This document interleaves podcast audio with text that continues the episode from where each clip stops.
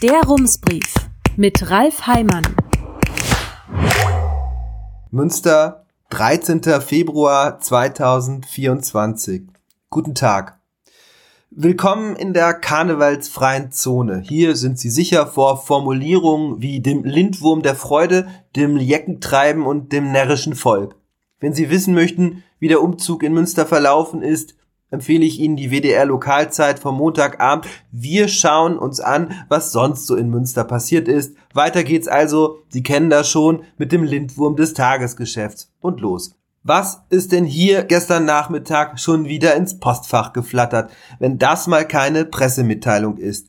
Das Kollektiv Gaso schreibt, man habe sich mit dem Berliner Investor UTB geeinigt. Etwas widerwillig zwar, das scheint schon durch, aber immerhin. Zur Erinnerung, UTB, das war das Unternehmen, das den Gasometer gekauft hat, um ihn zu einer närrischen Wohnoase umzubauen. Das Kollektiv Gaso, das waren die, die das nicht wollten. Jetzt heißt es, das Kollektiv habe sich zunächst sehr ablehnend gegeben, da man eine Privatisierung von öffentlichem Eigentum grundsätzlich ablehne. So steht es in der Mitteilung. Dazu stehe man auch weiterhin. Der Staat dürfe Sozialpolitik und Stadtentwicklung nicht dem freien Markt überlassen. Man habe sich aber nun erstmal auf eine Zwischennutzung geeinigt, von April bis Oktober. Das alles sagt jemand, der sich Fritz Falschgeld nennt und im Namen des Kollektivs spricht.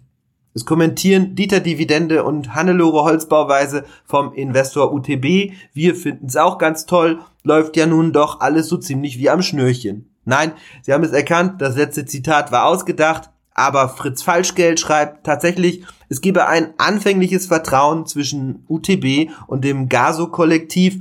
Ob sich die Ziele des Kollektivs langfristig mit denen des Investors vereinbaren lassen, das werde sich zeigen. Bis dahin geht es am Gasometer erstmal weiter wie bisher mit dem kreativen Treiben, dem vielfältigen Volk und dem Lindwurm der soziokulturellen Begegnungsstätte.